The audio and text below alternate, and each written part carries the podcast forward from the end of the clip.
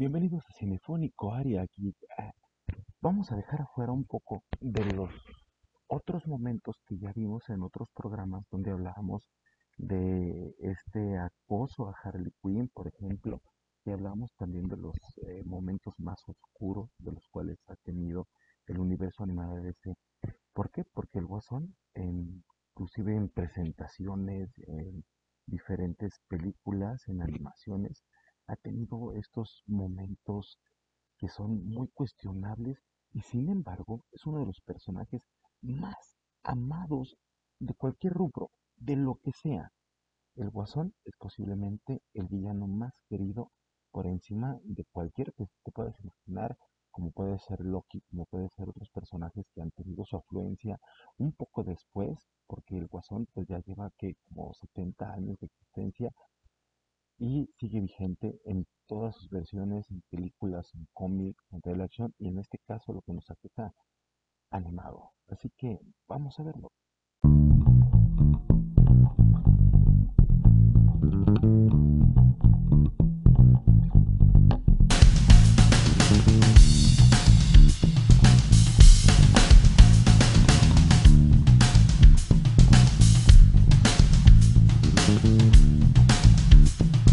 Ahora sé que Batman es solo un pendejo muy rico que no supera a sus padres. Eso es muy peyorativo.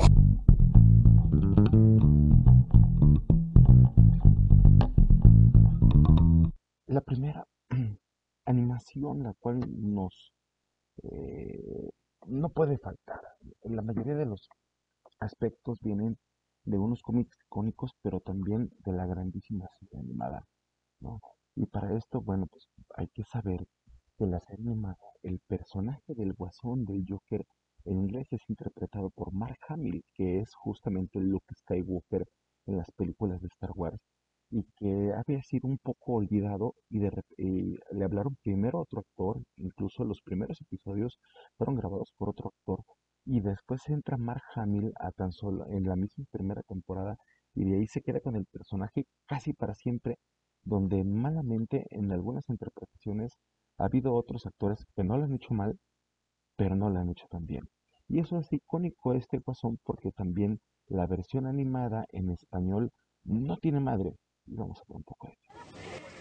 Sí, acabaría en un asilo para locos si tuviera que ver a ese horrible payaso. Tonto idiota. Cartas.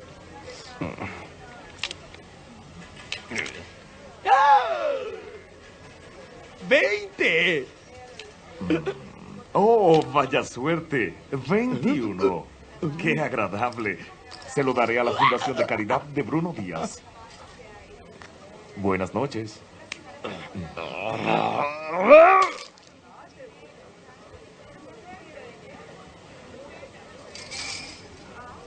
Está aquí. El Joker en este episodio hace en un casino usando su imagen y inmediatamente Bruce Wayne dice, ¿sabes qué? Vamos a ver qué es lo que pasa. Y él está disfrutando que le están haciendo una especie de tributo, como si fuera un museo, como si fuera en Flash. Y el- la persona que llega y lo hace, este, que le da ese en los huevos, es Bruce Wayne, donde le dice que es un lugar patético, que es horrible, que no soportaría estar viendo esa cara todo el tiempo. Y el guasón, al vez de ver que es un tributo de que se están burlando de él, que están usando su imagen, y empieza a hacer un cagadero padrísimo en esta, eh, en esta animación que justamente, pues como lo digo, es de la serie animada de los noventas. Es un capítulo que es imperdible, que son de los pocos que de repente no están en ciertos tops y demás, pero la verdad es que eh, vale mucho la pena porque ves humillado al guasón. Eh, lo que estás acostumbrado es ver al guasón humillando a los demás, haciendo su cagadero con los demás, y aquí es él el que se ve orillado a tener que actuar porque están usando un pedazo de él y les dice, ¿sabes qué? Si quieres usar al guasón, vas a tener caos. Por eso vale mucho la pena poder entender eh, que el Joker, el guasón animado, de hecho es un ser que sí es atroz, que sí es bastante malévolo, pero es un ser muy patético porque se deja llevar, porque él cree que están haciéndole un homenaje al crear un casino, un lugar donde estaban a la gente y con su imagen, para que solamente Bruno Díaz o Bruce Wayne eh, lo trate, lo mangonee, lo haga perder haciéndole trampa en su propio juego y hace que este hombre pierda los cabales. Y dentro de esto, pues es, insisto, uno de los episodios más, más padres del Guasón, porque también vemos esta dupla de Batman, el Guasón, en medio de un montón de civiles, donde el Guasón eh, empieza con su persecución, empieza a, a hacer el típico eh, tipo atroz y tarado sin importarle las personas que están a un lado y las personas que pueden salir heridas. Y eso hace que este episodio sea imperdible, hace que veamos como la parte más patética también del mismo Guasón. Y por eso, pues simplemente no nos podemos perder uno de estos grandes episodios dentro de la serie animada de los noventas en su primera temporada. Lo suficiente. Suelta eso, Charlie. Ya sabes que intentará escapar. Es la única forma de que mi familia se salve. Está bien, tú ganas, no te aflijas. Todo está aquí en este libro. Nombre, direcciones, todo está ahí. Ah. Ya no me diviertes más, Charlie. Toma, guasón.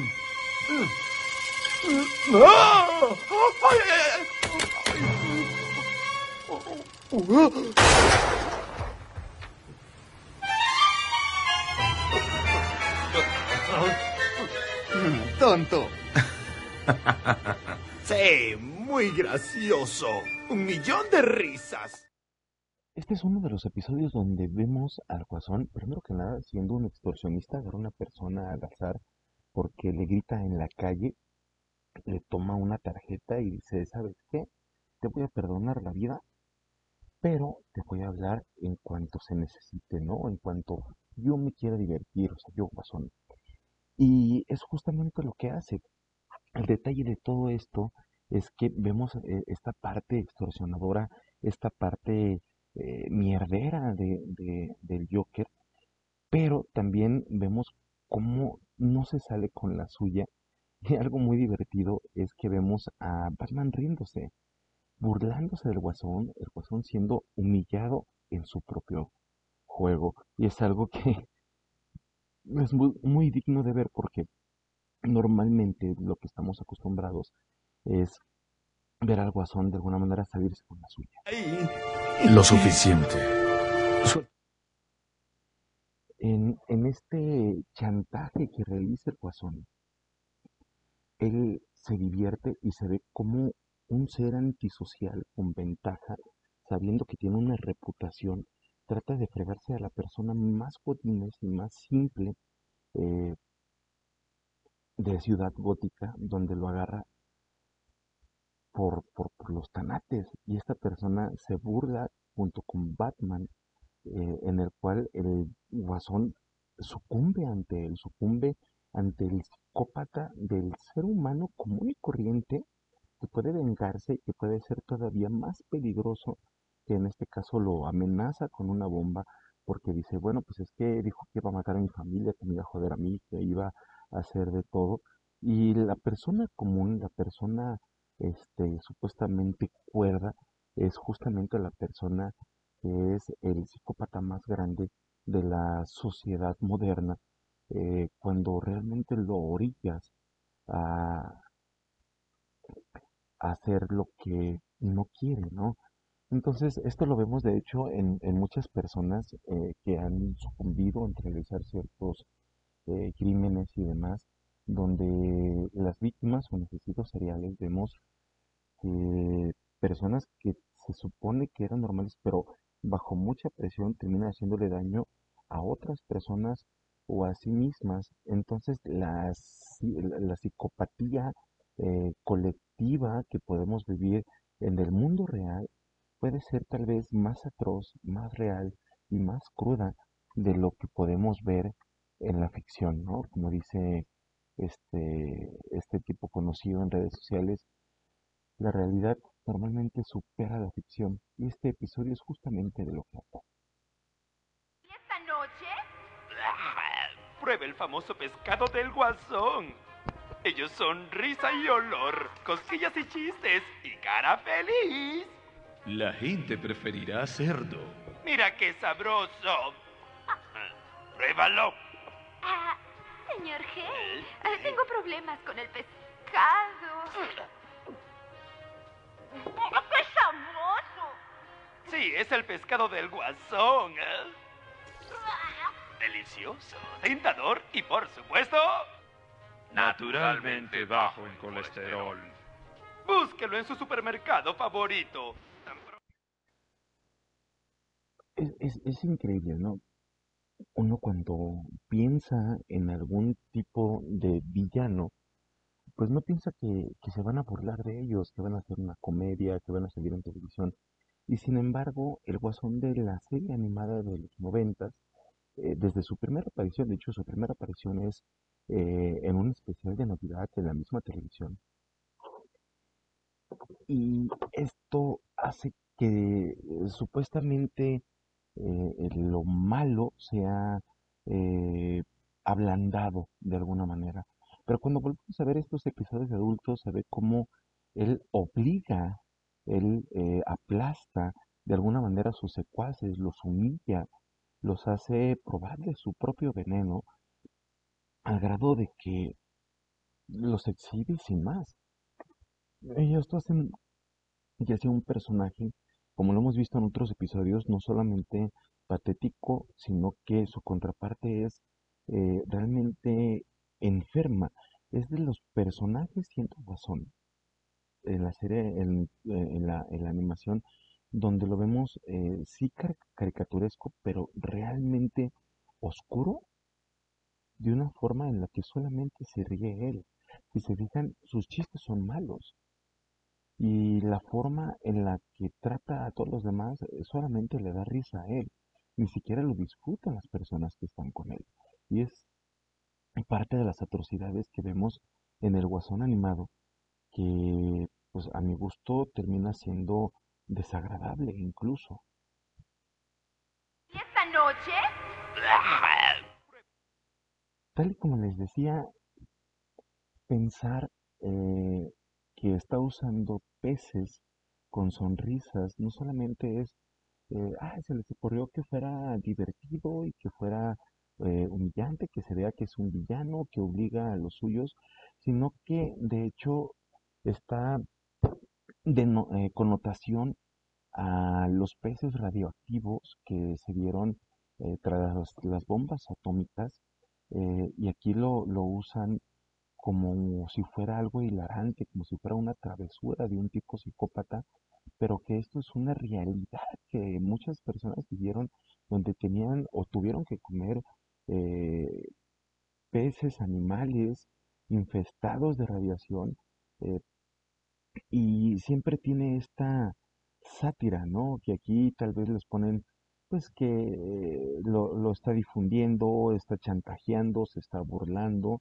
y justamente con lo que amenaza es con una, con una explosión, con una bomba, y es muy curioso, siendo yo un adulto, que uno nota estos pequeños detalles tal y con la sátira que querían mm, demostrar en una situación que pareciera que no tiene nada que ver, pero que tiene un trasfondo muy oscuro y que pues es, muy horrible, ¿no? O sea, está, está culero pensar en eh, que pueda ser gracioso que la gente tenga que comer comida envenenada. Prefiero tener múltiples opciones. Mi punto es... Me volví loco. Y soy suficientemente listo para admitirlo. ¿Por qué tú no puedes? Apegándote a la realidad, te niegas a la realidad de la situación. Digo, ¿has pensado cuántas veces hemos estado al borde de una tercera guerra mundial por una bandada de gansos en la pantalla de una computadora?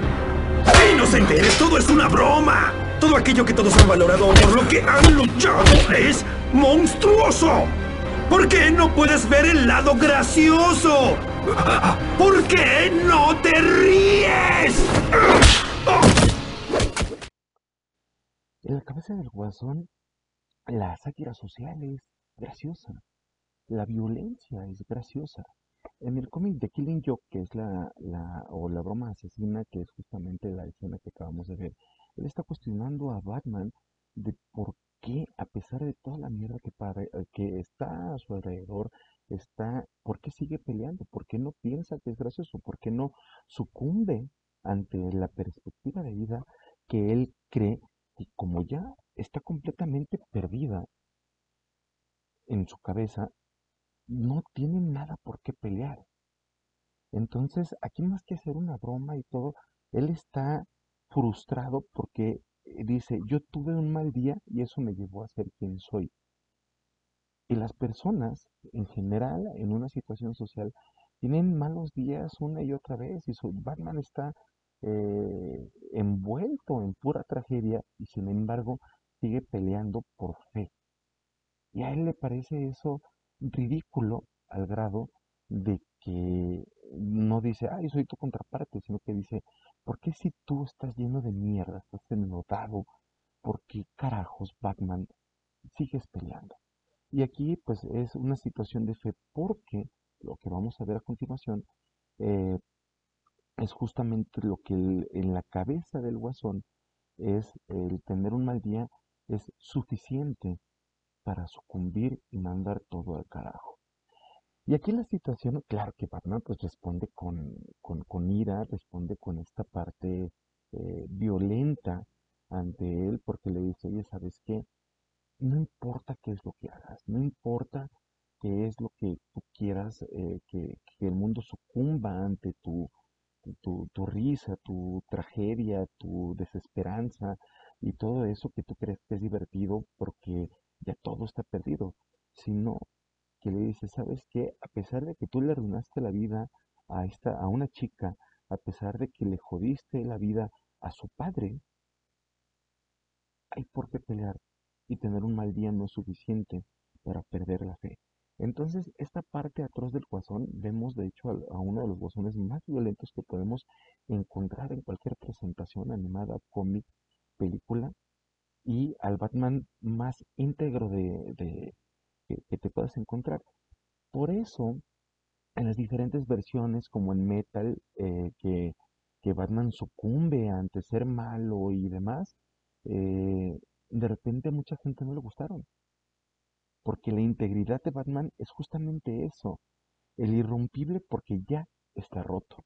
Y las atrocidades del guasón solamente lo ayudan a mantener la cordura, aunque no se supone que tenga por qué pelear ya. Y eso es justamente la dupla tan increíble, tan padre que podemos ver en los cómics y las animaciones del Guasón. Pero ¿cuáles son una de las cosas más horribles que ha hecho el Guasón?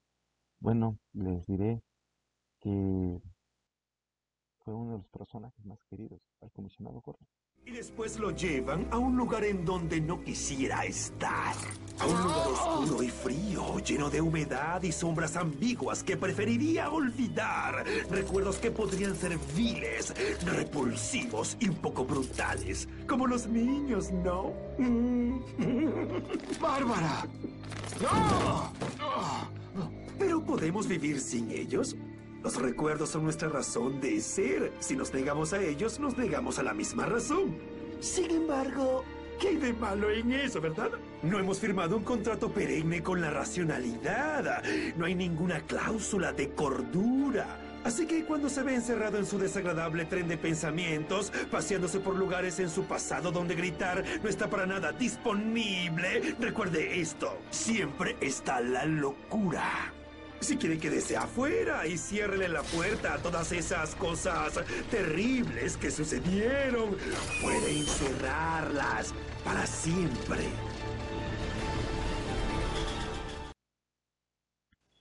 El guasón en The Killing Joke lo que trata de decir es que un mal día puede llevar a cualquier persona a la locura.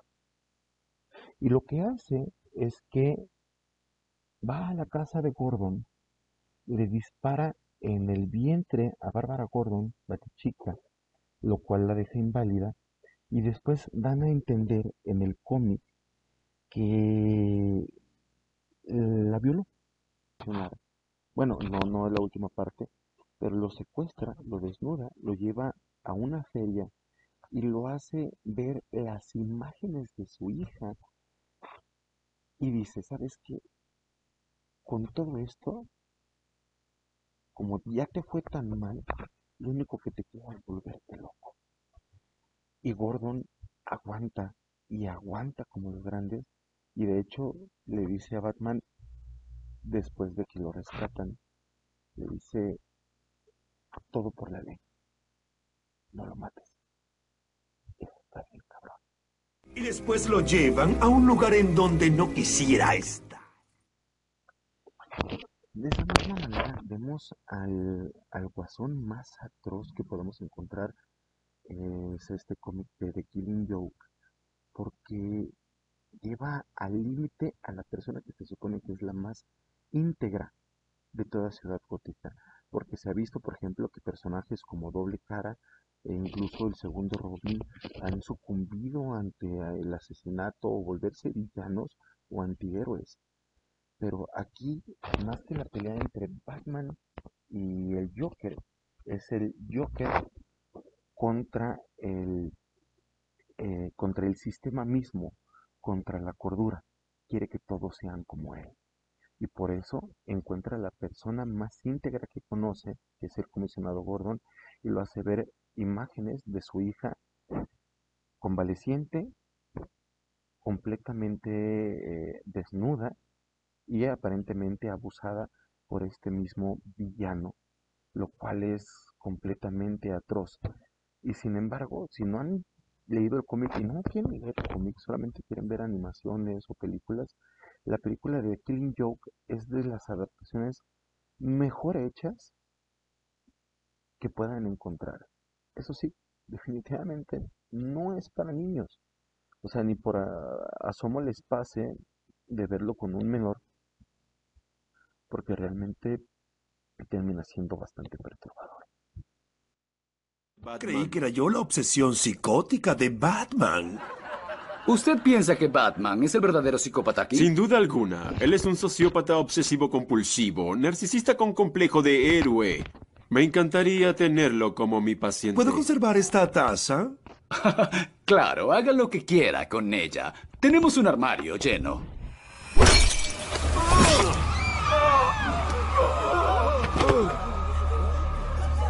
Mientras no lo echen de menos. ¿Se creen que la primera vez que el Guasón hizo algo tan atroz como estar en la televisión y, e irse contra el público, contra el presentador, fue en la película del Guasón? Están muy equivocados. De hecho, el cómic que revoluciona a Batman y todos los cómics, junto con Crisis Infinitas de DC, con esta parte de, de poner orden a los multiversos, está el cómic de Batman The Dark Knight Returns, donde el Guasón, cuando Batman desaparece, porque de hecho el Guasón es quien mata a Jason Todd, el segundo Robin, Batman desaparece y el Guasón queda recluido y deja de causar problemas. Y en el momento que vuelve a aparecer, vuelve a ser de las suyas. Y la gente, la sociedad y demás piensa que él está reformado y hasta lo llevan a la televisión, trajeado, peinado. Y él en cuanto se da cuenta de que Batman está de nuevo en las andadas, que en esta parte es la, de la, versión más oscura que pueden encontrar o de las que pueden encontrar, sin llegar a ser un villano, aquí se vuelve un, antihéroe que hace pues todo lo necesario para poder eh, cumplir y, hacer eh, valer digamos que la vida de, las personas de Ciudad Gótica, este, el Guasón, en cuanto ve que se activa Batman, él también se activa y empieza a hacerlo a lo grande y jodiendo a la gente en televisión en vivo. Y esto pues está muy increíble porque no es como que ve a Batman y dice, ay sí, este, ya todo voy a volver a ser malo. Espera el momento exacto para humillar a los que dicen que él puede ser curado. Creí que era yo la obsesión psicótica de Batman. él se siente en una dupla. Él dice, ¿sabes qué? Si yo estoy enfermo, yo estoy enfermo porque Batman está enfermo. Y como Batman en Batman de Dark Knight Returns regresa después de haber tenido su, su retiro, después de que muere su segundo Robin de, del Guasón, eh, el Guasón es quien dice, ¿sabes qué? La cordura no existe. Solo existe mi misión y mi razón de ser, que es traer caos ante la persona que quiere evitarlo. Aquí es una ironía porque en el cómic de Dark Knight Returns o El Caballero de la Noche regresa de los ochentas, no solamente es la primera versión que vemos más oscura del, del, mismo personaje, sino que también vemos a sus diferentes villanos llegando a la locura, a la obsesión tan grande de, por ejemplo, eh, eh, el, no solamente de los villanos, sino también de los héroes. Y aquí el guasón regresa matando a todo, absolutamente a todo lo que se le pone enfrente, haciendo que el regreso del Caballero de la Noche sea también una situación atroz para él, porque se da cuenta de que las acciones que tiene Batman son directamente reflejadas en las acciones y asesinatos que tiene el guasón. Y fácil que el cómic tenga un feeling. ¿Y saben qué es lo mejor? Ni siquiera es el centro del cómic. Es una parte esencial, pero no es el centro del cómic lo que lo hace todavía mejor. Eh, película está en dos volúmenes, como todo lo que están viendo, escuchando en este programa, lo pueden encontrar en HBO como La Broma Asesina. Y no se lo pueden perder. Si no lo han visto, si no lo conocen, quémense tanto el cómic con un dibujo medio raro como la animación que es junto con eh, The Killing Joke. Este es Batman de eh, El Caballero de la Noche Regresa, volumen 1 y volumen 2, junto con The Killing Joke y otros cómics que son increíblemente buenos eh, y curiosamente siguieron en los 80 y 90. Hoy en día el cómic es excelente, pero me atrevo a decir casi inigualables. Para su padre, ¿no te parece? ¿Qué hiciste con él? Es solo un poco de gas hilarante, Drácula. No me digas que no eres un interno. ¿Qué ser racional se vestiría como tú? Hablando de trapos, ¿crees que estos me favorecen? ¿Quién eres? El guasón. No, ¿qué? ¿Quién? Libre de manchas es mi color permanente. Oh, público difícil. Mira, nada en mi manga. Que no ponga una sonrisa en tu cara. Sonríe. se me acabó el gas. En este caso, en la serie de, de Batman, que no es la serie más popular, de hecho, porque la última temporada fue eh, muy cuestionable, parece que dejó de ser de Batman, pero tiene una de las presentaciones más chidas del Guasón, porque es un Guasón hecho y derecho, completito, ya un psicópata, y de hecho es un acróbata, es una especie de cirquero medio loco, el cual pone desde el primer momento en jaque a Batman y hace una dupla eh, muy interesante, también de los diseños más arriesgados que pueden encontrar. Y aquí lo atroz es que desde el principio, desde que llega, llega matando gente y el gas de la risa no es este gas que nada más vemos que, que hace que se ríe como en la serie animada y en otras versiones, sino que inmediatamente deja a las personas eh, ya al patatús y se acabó. Y esta versión termina siendo muy muy cruel. Eh, y en la película de Batman vs. Drácula podemos ver a otro guasón, o sea, el mismo, pero convertido en un vampiro de una forma y, una, y unas coreografías excelentes. Una serie muy infravalorada por parte de, de Batman y que no se pueden perder. Insisto, es un poquito complicado la parte de, de la última temporada porque parece que es como que una nueva versión de la Liga de la Justicia o algo así.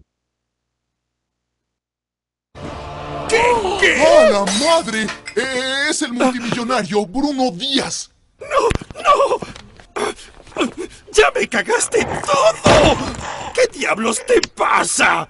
¿No crees que yo habría hecho eso de haber querido hacerlo? La mitad de la diversión se encontraba en el misterio. Ahora sé que Batman es solo un pendejo muy rico que no supera a sus padres. Eso es muy peyorativo. Gracias por arruinar lo más divertido que he hecho. Ahora ya ni siquiera me dan ganas de torturarlo. Lo, lo siento, es que creí que sería la clase de cosa que Harley haría. ¡No me importa Harley! Ah, ah, lo siento, tal vez yo, yo malinterpreté la situación. Se separó porque dijo que es un pendejo. Y empezó a estar con The Shot.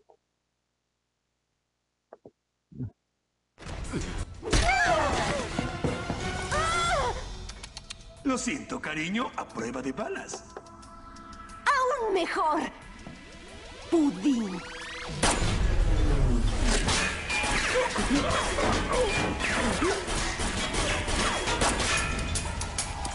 Vaya, Harley. Si no te conociera bien, diría que estás tratando de matarme.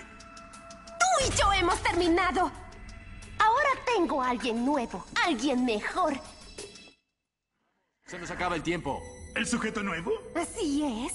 No estás celoso, ¿sí? Es él. Te conozco. Una vez trabajamos juntos. No, espera, no me lo digas, no me lo digas. Deadshot, ¿ah? Perdigón.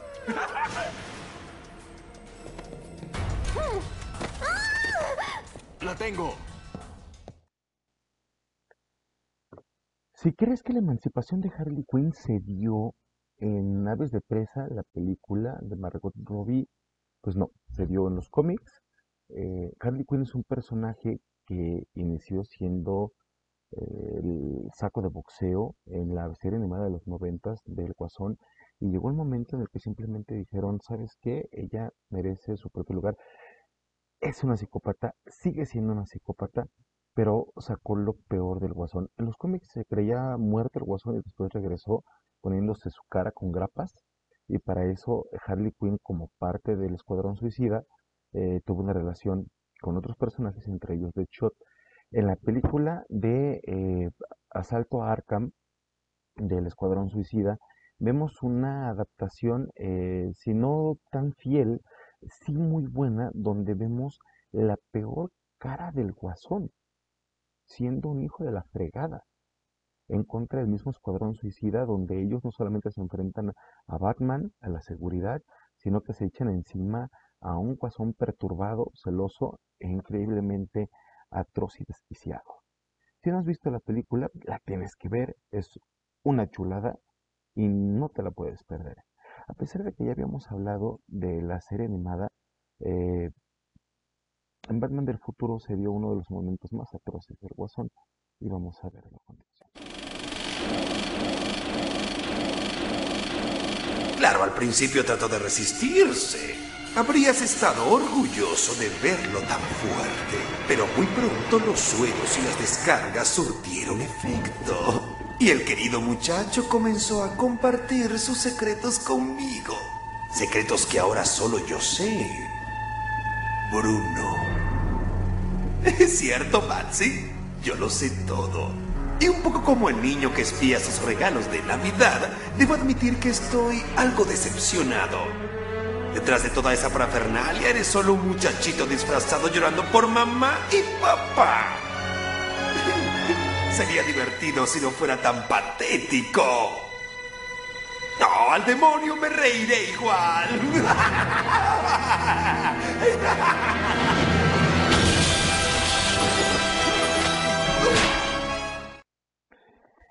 En las animaciones de lo peor que pueden encontrar del Guasón, o sea, claro que están las partes atroces donde le hizo al comisionado Gordon eh, ver cosas horribles de, de Bárbara, donde fue abusada, matar a Jason Todd.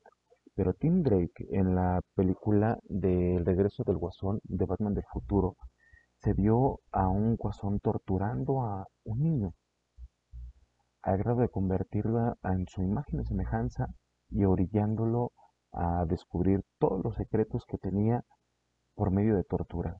Y eso fue increíblemente horrible de ver, eh, porque pues es una serie que uno dice, ay, son para niños, pero este capítulo, esta película, de hecho, que une la serie animada de los noventas con Batman del futuro, eh, termina siendo una cosa atroz como ninguna otra porque vemos a un Tim Drake roto, a un Batman destrozado, que de hecho es lo que hace que eh, la Batifamilia se separe por completo. Que ya se había separado Robin porque Batman había tenido un amorío con Barbara Gordon. Eso se vio solamente en cómics de la serie animada. Y aquí vemos como Barbara Gordon termina también deshaciéndose del traje y teniendo esa apatía por Batman y la misma Batifamilia. Todo queda destrozado por un guasón desquiciado.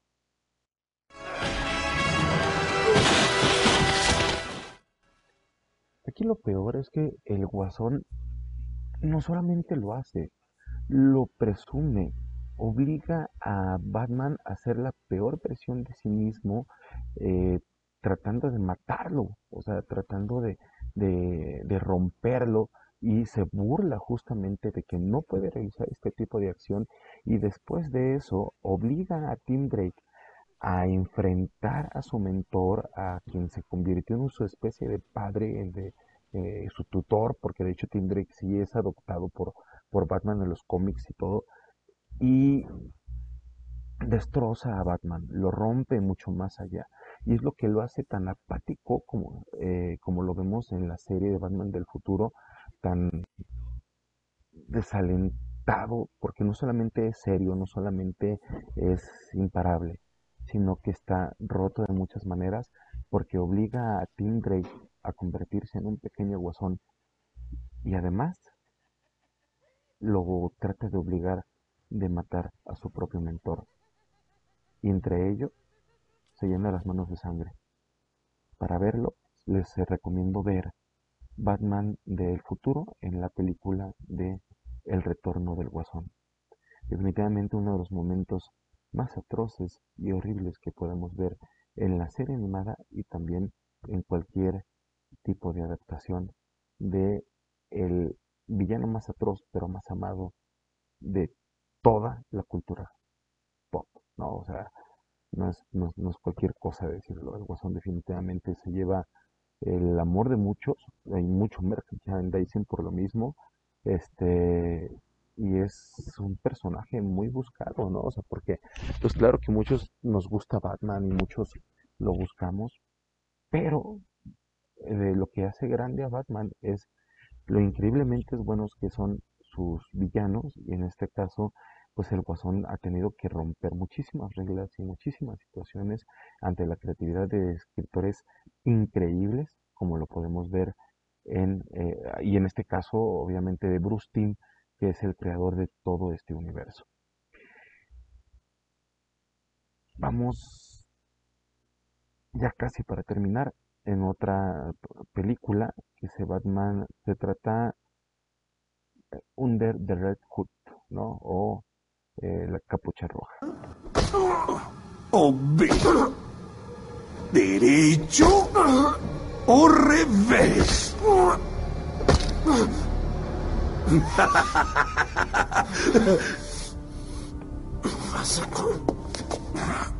Un poco más alto, jovencito. Creo que puedes tener un pulmón colapsado. Eso siempre impide la oratoria. Eso fue grosero. El primer chico mantequilla tenía modales. Voy a tener que darte una lección para que puedas seguir sus pasos. Mm, Under the Red Hood es una de las películas más fregonas que puedes ver. Los cómics se la llevan, ¿eh? O sea, realmente lo que ven, eh, lo que ves en, la película es horrible, es atroz. Eh, ves a un cuazón torturando y matando a Jason Todd, el segundo Robin, eh, donde para él la diversión va ante el dolor de Robin. Y es solo eso, o sea, está jugando con él porque no es el original chico mantequilla, le dice él. Y pues qué decir, no, o sea, está del lado. Solo voy a seguir golpeándote con esto.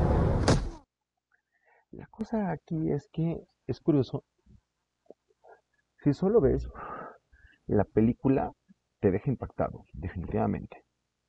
Pero si vemos el contexto de los cómics, lo hace todavía más fuerte. ¿Por qué? Porque en una animación es imposible llegar y marcar todo el contexto que en los cómics se puede dar. Pero aquí Jason Todd es un personaje que no era muy querido por parte de los cómics porque era muy brutal. De hecho, obligó a una persona a suicidarse por haber abusado de, una menor, si no recuerdo mal. Y eso hace que Batman lo castigue. Y él a la par, eh, o sea, lo castigue de no ser Robin por un tiempo. Y él encuentra pistas de que su madre, una adicta, no es su verdadera madre. Y empieza a buscarla, este, sobre ciertas pistas, que de hecho Alfred lo ayuda, llega al Medio Oriente donde está en una misión Batman y ahí encuentra su verdadera madre, la cual es una enfermera que está bajo las órdenes del guasón tratando de, componer su vida y demás, la encuentra, le revela quién es y ella es quien le dice al guasón que, que es, es, él es Robin Jason Todd. Lo acorralan amarran a los dos, eh, lo golpea y lo deja así como lo vemos en la animación eh, frente a su propia madre y todavía lo hace explotar y Batman no llega a tiempo. Definitivamente uno de los momentos más atroces tanto en la animación como en los cómics y como dato general esta muerte fue lograda porque le preguntaron a los a, los eh, eh, lectores que si querían que Robin viviera o muriera y se votó eh, según eso porque así fuera y por eso fue que por muchos años, por más de una década, el segundo Robin quedó fuera del aire pero terminó de una manera increíble. Si no han visto la película, no han leído el cómic, mínimo vean la película, un The, un Hood en inglés, perfecto, como siempre, y no se van a arrepentir. Es increíble, es buenísima, y en animación de cualquier tipo de película de superhéroes, es de lo mejor que van a encontrar, porque acota un chingo de historia, un montón de historia, y hace que te llegue al corazón. Eh, para terminar, no me queda más que agradecerles a todos ustedes que, me escuchan por Spotify, que nos escuchan a, todo el equipo de Cinefónico. Y por favor, eh, si les gustan estos videos, hemos notado que tenemos más vistas que suscriptores. Por favor, suscríbanse para que se pueda proyectar este tipo de material que, nosotros hacemos por mero entretenimiento, por diversión, por platicar un poquito de lo que nos gusta y hacer que más gente pues se anime y les guste este tipo de cosas. Así que escúchenos en Spotify, síganos, eh, suscríbanse ahí mismo, eh, suscríbanse a nuestra página cinefónico.com, en TikTok también que estamos como Cinefónico Área Geek y en YouTube estamos también como Cinefónico Geek. Mi nombre es Marco Castro, duerman encuadrados, duerman a gusto, sean felices y espero que hayan disfrutado un poquito de este recorrido por las partes atroces del guasón animado. Muchas gracias.